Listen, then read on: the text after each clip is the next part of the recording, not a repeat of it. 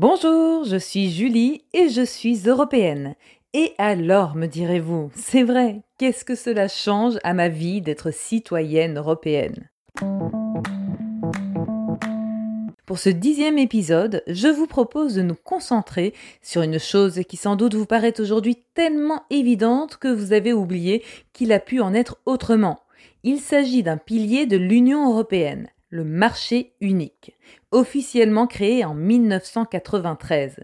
Officiellement, parce que les quatre libertés qu'il implique, de circulation des biens, des services, des personnes et des capitaux, sont déjà mentionnées dès 1957 et ont évolué depuis. C'est donc l'aboutissement d'un long processus de plusieurs étapes. Dans cet épisode, je vous propose un focus sur la libre circulation des marchandises et ce que nous y avons gagné.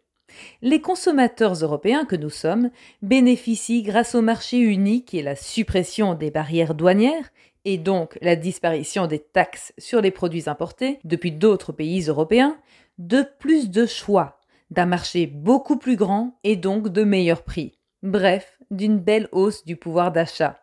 À nous le saumon fumé écossais, les saucisses de Francfort, la mozzarella ou encore les cornichons polonais, à moindre prix et avec une large palette de choix. Chaque pays peut exporter plus facilement ses produits vers d'autres pays européens. C'est ainsi que les producteurs français de vin et les grandes brasseries belges ont aussi vu leurs exportations exploser en Europe grâce au marché unique. Tout cela ne concerne bien sûr pas seulement notre estomac, mais tout type de marchandises. Des produits de luxe français aux chaussures italiennes, en passant par les voitures allemandes ou les meubles scandinaves. Qui dit concurrence dit meilleur prix. Et qui dit marché plus grand dit aussi économie d'échelle, gain de productivité et donc de meilleurs prix pour les consommateurs et de plus grandes marges pour les entreprises européennes. En 30 ans, la valeur en euros des exportations entre les pays de l'Union européenne a tout simplement quintuplé l'Europe est devenue l'un des blocs commerciaux les plus puissants du monde, rivalisant avec d'autres puissances mondiales telles que la Chine et les États-Unis. Euh, petite parenthèse, avec le Brexit, le Royaume-Uni subit de plein fouet la chute des exportations et des importations de l'UE dans certains secteurs, à cause des échanges rendus plus compliqués entre le Royaume-Uni et les 27 depuis sa sortie de l'Union et donc du marché unique.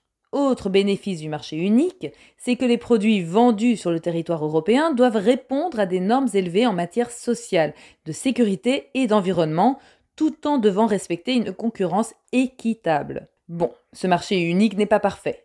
Il y a encore des progrès à faire, notamment en matière d'harmonisation des normes de sécurité sociale et fiscale. C'est bien de faire baisser les prix, mais attention au dumping qui peut en découler.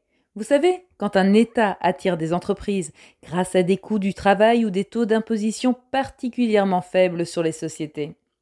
L'Europe travaille à assurer des bonnes conditions sociales, notamment aux travailleurs détachés. Mais tout n'est pas encore parfait. Il reste donc quelques obstacles encore à un marché unique idéal. Mais en tout cas, il ne cesse de s'adapter aux changements de la société, avec notamment la transformation numérique, et la transition vers une économie décarbonée plus durable.